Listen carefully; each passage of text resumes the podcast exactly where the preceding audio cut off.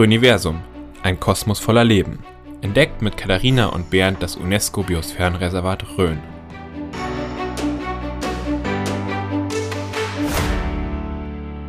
Herzlich willkommen zu unserem Podcast Röniversum, ein Kosmos voller Leben. Mein Name ist Bernd, ich bin der Geschäftsführer der Umweltbildungsstätte und gemeinsam mit Regina, unserer pädagogischen Fachbetreuerin, wollen wir euch spannende Menschen rund um das UNESCO-Biosphärenreservat Rhön vorstellen. Heute zu Gast bei uns sind Claudia Hartmann zusammen mit ihrem Sohn Michael Hartmann. Die Hartmanns betreiben seit vielen Jahren und Generationen einen Hof in Weißbach. Seit einigen Jahren haben sie einen Biohof aus Leidenschaft und sind momentan dabei, ihren Hof für die nächste Generation aufzustellen. Herzlich willkommen euch beiden. Hallo. Hallo. Claudia, Michael, wollt ihr euch erstmal kurz vorstellen? Was möchtest du kurz anfangen, Claudia? Ein bisschen was erzählen? Ja, ich äh, heiße Claudia Hartmann. Ähm, ich komme ursprünglich nicht aus dem Fränkischen, vielleicht hört man es auch an der Sprache. Ähm, ja, meine Wurzeln sind in der hessischen Rhön und ähm, ja, seit der Hochzeit äh, bin ich jetzt äh, hier in Weißbach und äh, wir haben fünf Kinder, mein Mann und ich. Und ich bin eigentlich so, ähm, ja, so ein Seiteneinsteiger, was die Landwirtschaft angeht. Ähm, nach dem Abitur habe ich äh, eine Lehre gemacht zur Bankkauffrau und äh, habe dann noch eine Weile gearbeitet, bis dann so die Kinder nach und nach gekommen sind. Eine ganz andere Branche dann. Ja, genau. Michael? Ja, genau. Ähm, mein Name ist Michael Hartmann. Ich bin quasi der älteste Sohn der Familie und ähm, ich bin 27 Jahre alt und habe in Freising Landwirtschaft studiert mit der Fachrichtung ökologische Landwirtschaft und ähm, arbeite jetzt eigentlich seit einem knappen Jahr daheim auf dem Betrieb mit. Das Ganze, ich habe gerade gesagt, dass ihr seit mehreren Generationen einen Hof habt. Soweit ich weiß, war das immer im Nebenerwerb. Und jetzt geht's auf den Vollerwerb, bin ich da richtig? Ja, genau. Also wir haben äh, inzwischen haben, äh, sind wir auf Vollerwerb gegangen. Ähm, bis äh, zum vorletzten Herbst äh, waren wir im Nebenerwerb.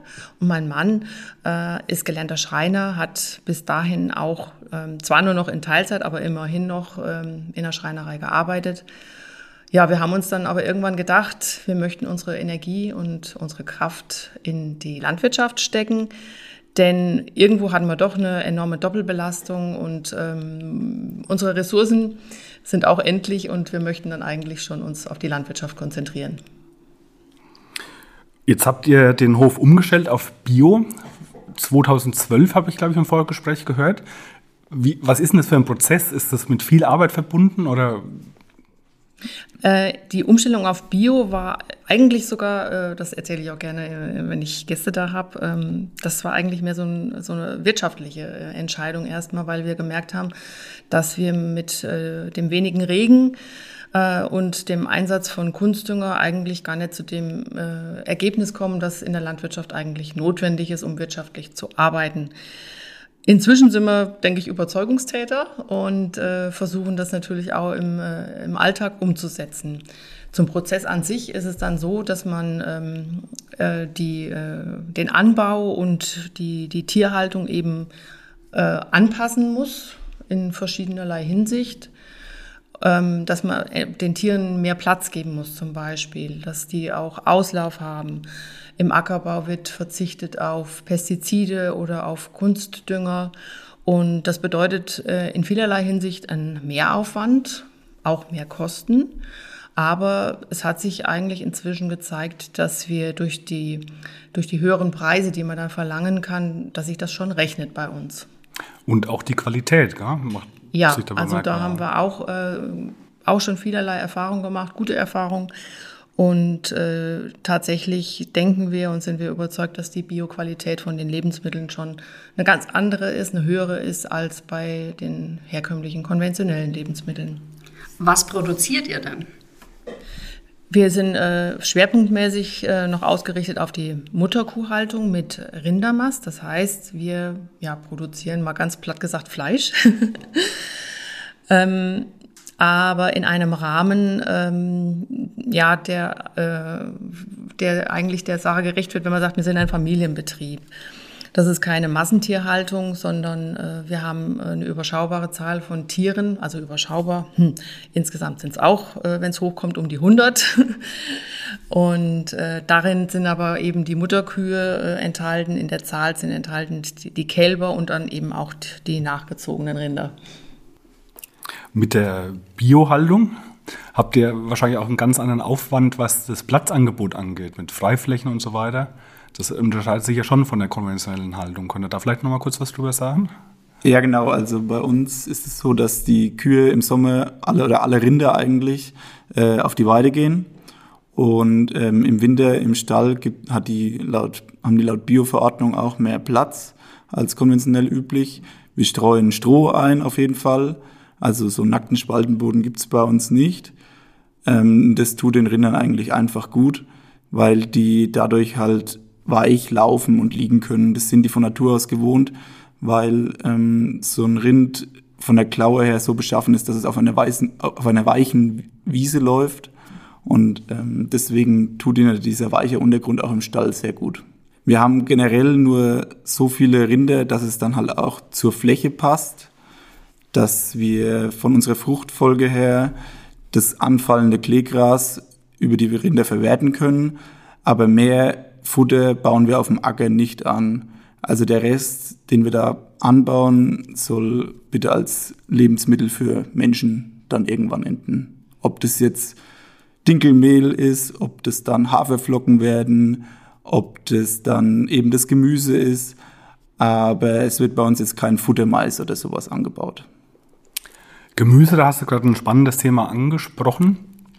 Gemüse ist ja für die Rhön eigentlich nicht so üblich, den Anbau hier zu machen. Ihr seid da jetzt einer der Pioniere, die da vorangehen und den Gemüseanbau wirklich testen, ausprobieren. Wie sind denn da die Erfahrungen nach dem ersten Jahr? Also die Erfahrungen sind sehr spannend. Es, ich würde sagen, dass es erstaunlich gut funktioniert.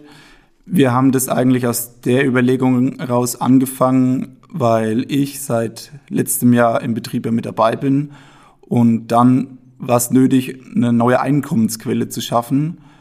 Und ich habe mich auch da mit meiner Abschlussarbeit im Studium viel mit beschäftigt, was es denn werden könnte. Und ähm, naja, ich wollte in meinem jungen Alter jetzt eigentlich noch nicht groß Schulden machen und einen großen neuen Stall für eine andere Tierart bauen. Oder mein Vater viel in Flächenkonkurrenz mit meinem Vater viel in Flächenkonkurrenz treten. Ähm, und deswegen hat sich eigentlich dieser Gemüsebau, der auf kleiner Fläche funktioniert und mit relativ geringen An Anfangsinvestitionen machbar war, äh, für uns als ziemlich passend herausgestellt. Und naja, dann gibt's halt Vorbilder auf der ganzen Welt, die das sogenannte Market Gardening betreiben. Und die sind teilweise noch in ganz anderen widrigen klimatischen Verhältnissen unterwegs. Und da habe ich mir gedacht, dass das bei uns doch eigentlich auch gehen müsste. Das ist äh, tatsächlich, haben wir auch Gemüse von euch bei uns in der Küche. Und also ich kriege da immer positive Rückmeldungen, dass es eine ganz andere Qualität ist und auch ganz anders schmeckt. Also auch die Gäste sind sehr zufrieden damit. Das freut mich sehr.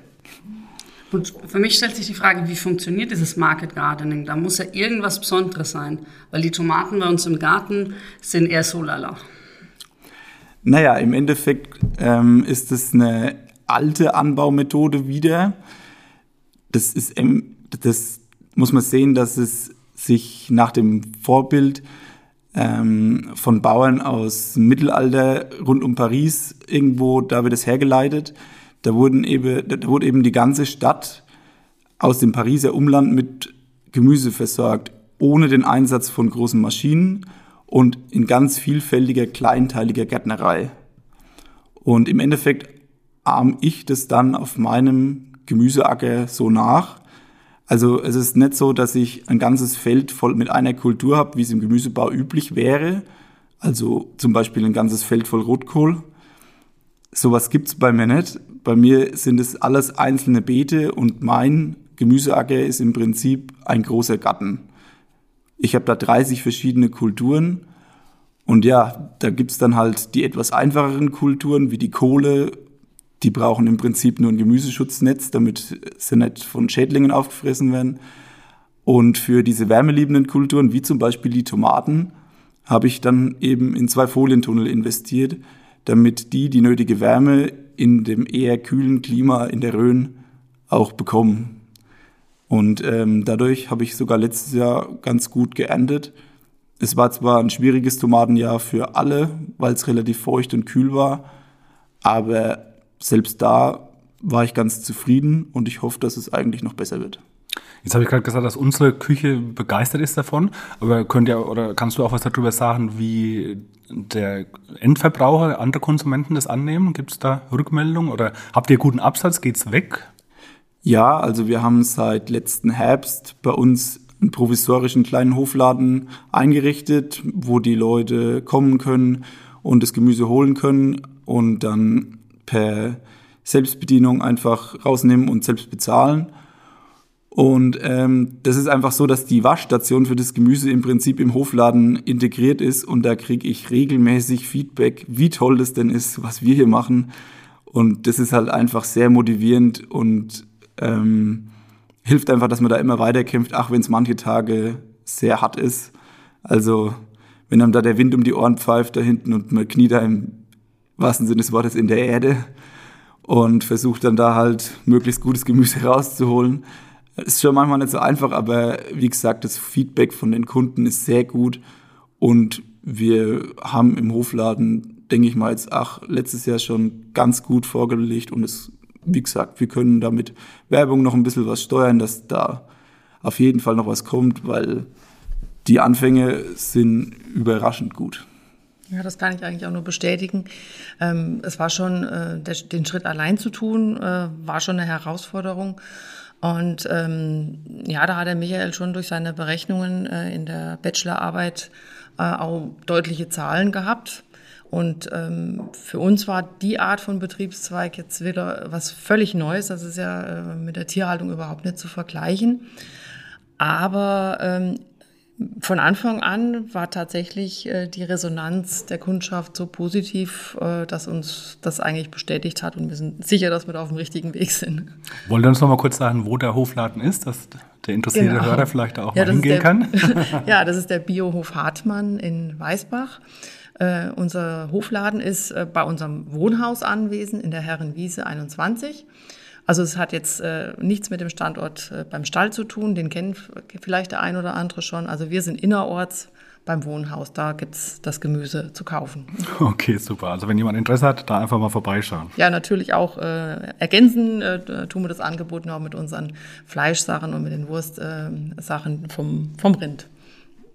Ihr habt auch äh, ein Gemüse-Abo, soweit ich weiß. Oder ist das noch in Planung? Ja, da sind wir jetzt dran. Ähm, wir haben es letztes Jahr im Herbst äh, schon begonnen für ein paar wenige Wochen. Äh, von September bis äh, November ging das dann ungefähr. Und dieses Jahr wollen wir es ein bisschen professionalisieren, so dass wir auf der Homepage ein Formular eingestellt haben zum Anmelden. Und äh, es soll dann alles äh, ja schon überwiegend online gehen, äh, dass äh, man sich dann eben über das Formular anmelden kann und per E-Mail uns das zuschickt. Ja, von der Bezahlung her haben wir das auch ein bisschen anders gestaltet. Im vergangenen Jahr haben wir es immer gleich bar zahlen lassen. Und äh, über das Abo wollen wir das dieses Jahr aber anders gestalten, sodass die äh, Kundschaft äh, entweder ähm, einmal im Monat oder sogar fürs äh, ganze, für die ganze Saison äh, vor, im Voraus bezahlen kann und dann nur noch zum Abholen kommen braucht. Und wie stelle ich mir das jetzt im Detail vor? Ich melde mich an zu so einer Gemüsekiste zum Beispiel ja. und dann kriege ich das wöchentlich, 14-tägig? Genau, einmal in der Woche. Wir haben jetzt den Donnerstag uns mal ausgedacht als Abholtag. Abends zwischen 5 und 7 Uhr äh, können dann die Kunden kommen. Bestenfalls mit ihrem eigenen äh, ähm, ja, Behältnis, äh, Tasche, äh, Kiste, wie auch immer.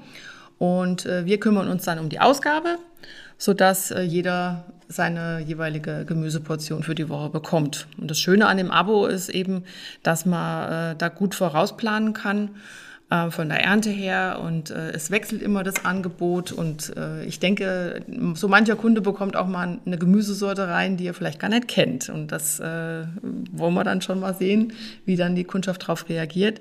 Aber bisher haben wir da auch äh, vom vergangenen Jahr gute Erfahrungen. Ganz spannend, aber ähm, eine Frage, wann geht es denn los mit der Saison? Also die letzte ging dann bis November und Vorhin habe ich nur gehört, irgendwie die ersten Pflanzen kommen bald. Wann rechnet ihr mit dem ersten Gemüse? Ja, genau. Also die erste Kiste, also die erste Gemüse-Abo-Abholung soll es am letzten April-Donnerstag geben. Das müsste der 25. sein, wenn ich richtig bin. Ähm, aber vielleicht können wir schon irgendwie eine Woche vorher oder sowas mit den ersten Salaten bei uns im Hofladen dann halt äh, was machen. Ähm, aber ich denke mal so, dass am 25. April dann auf jeden Fall die Vielfalt zur Verfügung steht, um so eine Kiste voll zu machen. Und ab da geht es durch jede Woche bis Ende Oktober. Und dann ist da halt im Frühjahr, naja, das sind dann die ersten Dinge drin wie Rucola und Radieschen und sowas und Salat. Halt im Frühjahr ist es mehr grün. Im Sommer wird es dann richtig bunt. Da kommt dann das Fruchtgemüse mit dazu und auch mal so ein paar Spezialfälle, wie zum Beispiel mal eine Mairübe oder sowas. Und im Herbst gibt es dann halt die Kohlsorten, genau, oder Pastinaken. Karotten sollen eigentlich dann ab dem Sommer fast immer drin sein. Also das ist eigentlich so ein buntes Ding zwischen ähm, Gemüsesorten, die man so eigentlich fast immer braucht und dann immer noch so ein paar Spezialitäten mit dazu. Cool, das hört sich gut an. Ich glaube, da freuen sich dann tatsächlich auch unsere Gruppen drauf, das Gemüse dann wieder genießen zu können. Wo wir gleich bei den Gruppen sind, die dürfen wir manchmal bei euch auch auf den Hof schicken. Ähm, Claudia, da übernimmst du dann die Rolle ähm, als Erlebnisbäuerin, oder? Ja, ich habe äh, vor einigen Jahren ähm, so eine Zertifizierung gemacht. Äh, vom Freistaat Bayern gibt es da so ein Bildungsprogramm. Und ähm, ausschlaggebend war eigentlich ein Hoffest, das wir bei uns in 2016 gemacht haben. Das ist auf so eine große Resonanz gestoßen, äh, dass ich mich im Nachhinein schon damit beschäftigt habe, äh, wie denn das Interesse der äh, Menschen, der Bevölkerung an der Landwirtschaft überhaupt sich, sich darstellt. Ähm, Bewusstseinsbildung, das ist so ein, so ein Ding, was mir sehr, sehr wichtig ist, obwohl es manchmal schon fast ein bisschen abgetroschen ist. Aber ähm, ich habe festgestellt, dass es äh, eine sehr große Wissenslücke gibt in der Bevölkerung, was die Arbeit äh, auf dem Bauernhof angeht. Äh, denn es sind, wie gesagt, auf dem Hof sind so viele Menschen gekommen, die das Gespräch mit uns gesucht haben und äh, genau wissen wollten, wie wir denn arbeiten und was für Hintergründe da, äh, da dabei sind. Ja, und das war so der, Auslöser dafür, dass ich mich zur äh, Erlebnisbäuerin habe ausbilden lassen. Das ging dann über ein ganzes Jahr in verschiedenen Modulen. Ähm, ich habe viele nette Leute kennengelernt, äh, viele auch äh, Anwärterinnen, die dann auch Erlebnisbäuerinnen geworden sind. In verschiedenen Einrichtungen in Bayern war ich da unterwegs und man hat viel Handwerkszeug an die Hand bekommen von der Pädagogik über Organisation, auch selbst das finanzielle oder baurechtliche Sachen sind da mit zur Sprache gekommen. Und ich habe da schon ganz schön viel mitgenommen. Äh, und jetzt habe ich eben die Gelegenheit und die Möglichkeit auch in Verbindung mit, mit euch, mit der Umweltbildungsstätte, immer wieder Schulklassen zu Gast zu haben und eben für diese Bewusstseinsbildung was zu tun. Äh, das ist mir auch ganz wichtig, denn es gibt schon große Unterschiede. Ich habe manchmal Schulklassen, wo man genau merkt, jawohl, die haben sich schon mit der Thematik beschäftigt, aber andere sind da doch sehr, sehr weit weg. Nachdem ich leider noch gar nicht mit am Hof war, was machst du denn mit den Schulklassen oder mit den Gruppen ganz konkret? Ich versuche, äh, unsere Arbeit auf dem Bauernhof vorzustellen, äh, mit verschiedenen Methoden, mit ähm, Fragespielen, mit kleinen ähm, Erfahrungsspielen, äh, auch äh, kleine Hofrallye oder äh, auch, ähm, ich spreche gerne die Sinne an, weil ich glaube schon, dass die Sinneserfahrungen sehr nachhaltig sind. Auch, nachhaltig ist auch so ein berühmtes Wort. Aber tatsächlich ist ja das, was man erfährt oder das, was man ähm, über die Sinne auch wahrnimmt, äh, prägt sich weitaus besser im Gedächtnis ein, als was man einfach nur irgendwo liest oder gerade mal so hört. Und äh, wenn ich Gruppen auf den Hof bekomme, mache ich manchmal so ganz allgemeine Fragerunden erstmal und äh, versuche die Schülerinnen und Schüler aus ihrer äh, Lebenswirklichkeit abzuholen. Und ich glaube, das ist auch so ein Knackpunkt in der Bildung, äh, dass äh, viele Kinder und Jugendliche nicht mehr da abgeholt werden, wo sie sich gerade befinden. Und das versuche ich eben äh, hinzukriegen. Das funktioniert auch nicht immer. Aber ja, viele Dinge kann ich, glaube ich, schon transportieren in meinen Programmen. Ja, da vielleicht eine kleine Anekdote zu dem, was du gerade gesagt hast. Wir hatten auch die, die Metzgerei bei uns im Bildungsprogramm und haben, mussten das tatsächlich wieder rausnehmen, weil das einfach nie gebucht worden ist, weil die Lehrer der Meinung waren, das können sie den Kindern nicht zumuten, dass sie sehen, wie Wurst und Fleisch hergestellt wird quasi. Ja. Also das vielleicht als kleine Hintergrundinformation. Ja, tatsächlich. Also ich kriege da auch immer ganz neugierige Fragen. Also von meiner Ausbildung her war es äh, auch so vorgeschlagen, dass man sich Drehbücher schreibt oder dass man äh, ein gut vorgefertigtes Schema eben hat äh, inzwischen äh, mache ich mir schon so einen roten Faden, an den ich mich halte, aber es kommen immer wieder Gespräche äh, mit den Teilnehmern äh, auf, ähm, wo es dann manchmal in eine ganz andere Richtung geht. Und da ist tatsächlich auch manchmal so das Thema Tierhaltung, äh, Verarbeitung, Schlachtung äh, dran. Und gerade Kinder, die sonst vielleicht in der Gruppe recht resolut und manchmal auch ein bisschen frech daherkommen, die sind oft bei dem Thema dann sehr, sehr sensibel. Ähm, aber trotzdem äh, bin ich schon der Meinung, dass das äh, mit aufs Tablett gehört, wenn wir äh, die Bewusstseinsbildung in Gänze da äh, vorantreiben wollen. Und die äh, Nahrung oder unsere Ernährung ist eben mal so, dass auch tierische Produkte dabei sind. Und ich finde, dann ist es nur wichtig, sich auch darüber im Klaren zu werden, wie das denn zustande gekommen ist. Jetzt haben wir gerade die tierischen Produkte nochmal angesprochen. Ihr habt auch Fleischpakete. Was muss ich mir denn darunter vorstellen? Wir schlachten äh, unsere äh, Jungrinder im Alter von so, wie alt sind die? Zwei Jahren, knapp zwei Jahre. Ähm, und äh, die gehen dann äh, in die Selbstvermarktung. Wir sammeln ähm, eine Zeit lang Bestellungen und wenn ich genug Leute beisammen habe, dann weiß ich, äh, jetzt habe ich so und so viele Kilo ungefähr äh, ja, im Verkauf und dann kann ich ein Tier schlachten. Ähm, aus der Erfahrung weiß ich ja schon so ungefähr, wie viel Kilo sowas dann hergibt und dementsprechend wird das dann ähm, aufgeteilt. Die Fleischpakete sind ein Weg, dass man äh, sehr, sehr viel vom Tier verwerten kann. Also uns liegt einfach daran, dass in unserem Fleischangebot nicht nur ja, das Filet oder das Rostbeef in den Verkauf kommt, äh, sondern dass wirklich auch Teile, die äh, zum Kochen geeignet sind, aus denen man eine Suppe kochen kann, äh, oder auch, äh, ja, in Anführungsstrichen minderwertigere Teile, ähm, die äh, aber trotzdem ein hervorragendes Essen äh, dann äh, werden können. From nose to tail ist so ein Schlagwort, dass tatsächlich äh, alles vom Rind verwertet wird. Man kann auch auf äh, Bestellung eben auch die Innereien äh, anfragen oder so Sonderteile wie die Ochsenbäckchen werden auch hin und wieder gern genommen. Aber das ist dann wirklich halt nur für Vorbestellung, denn das habe ich ja nicht so viel dann wie andere Teile. Das heißt, ich rufe jetzt bei euch an und sage, ich will 5, 10, 15 Kilo Fleisch und dann stellt ihr das quasi zusammen, dass von jeder Sorte etwas dabei ist.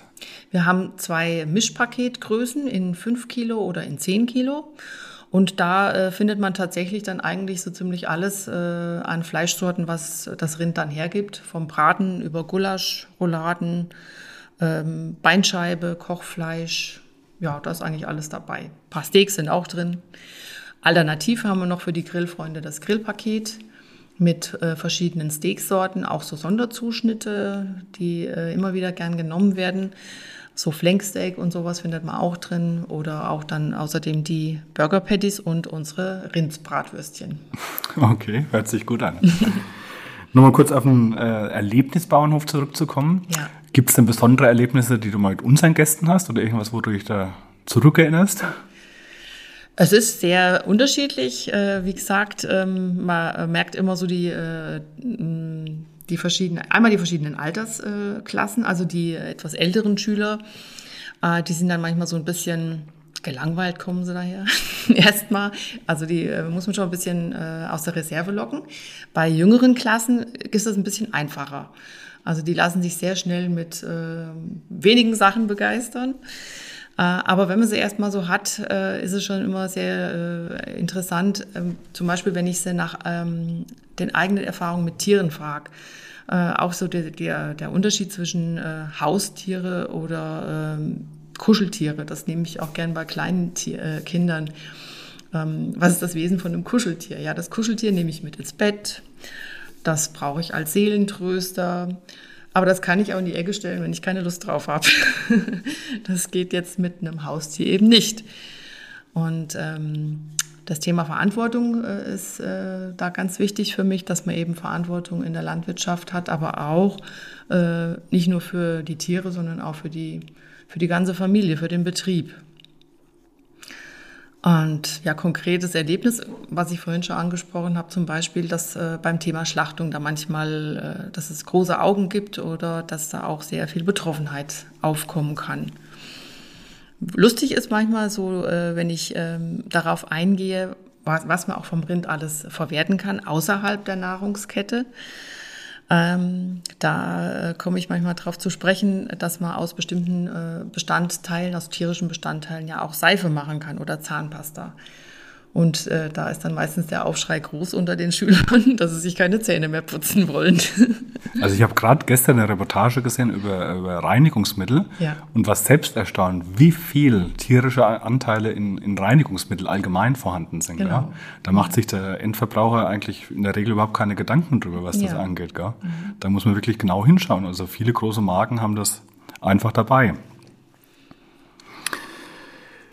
Also wir merken, Bildung ist euch sehr wichtig auf den Höfen oder auf dem Hof. Im Endeffekt ein großer Bereich von euch, oder auch gerade ein Steckenpferd von dir, Claudia. Ja, Ein wirklich spannender, interessanter Einblick in euren Bauernhof. Vielen Dank, dass ihr uns den gebt. Wir kommen langsam zum Schluss und haben immer drei obligatorische Fragen, die wir stellen und die ihr gern auch nacheinander beantworten dürft dann. Claudia, was ist denn dein Lieblingsort in der Rhön? Naja, wie ich schon eingangs gesagt habe, komme ich ja aus dem hessischen Teil der Rhön und äh, da habe ich auch so äh, einige Plätze im Kopf. Äh, und als ich die Frage gelesen habe, habe ich tatsächlich überlegt, hm, setze ich mich jetzt in die Nessel, wenn ich einen äh, Ort aus Hessen nehme? Aber äh, es ist tatsächlich der Buchschirm. Ähm, der ist oberhalb von meinem Heimatort von Hilders gelegen. Äh, war ich in den letzten Jahren sehr selten, aber es, es ist wirklich auch ein Ort, äh, der seinen Reiz hat, weil man äh, den Ausblick auch nach Hessen, Bayern und Thüringen hat. Äh, unmittelbar an der ehemaligen Grenze. Und ja, das hat schon seinen Charme. Aber darüber hinaus gibt es auch solche Orte hier in der bayerischen Rhön. Die ähm, kalte Buche oberhalb von Weißbach ist auch so ein Ort, wo man einfach einen tollen Ausblick hat rundum. Und ähm, ja, das äh, sind so die Orte, wenn man ins Weite gucken kann. Das Land der offenen Fernen stimmt schon, gell? Michael, hast du auch einen Lieblingsort in der Rhön? Bei mir ist es tatsächlich so ähnlich. Also ich würde jetzt, weil mir wird jetzt ganz spontan der Sender oben am Heidelstein einfach einfallen, weil wir da von Weißbach, wenn ich flott bin, in zwei Stunden aufgelaufen bin, auch mal abends, nach Feierabend geht es gut. Da oben kann man einen wunderbaren Sonnenuntergang manchmal beobachten. Da steht so eine einsame Bank, ist eigentlich total unspektakulär, aber sich einfach nur dahin zu setzen, das zu genießen und dann halt im Dunkeln mal mit Stirnlampe runterzulaufen, das ist schon was Besonderes, da hier sowas um die Ecke zu haben.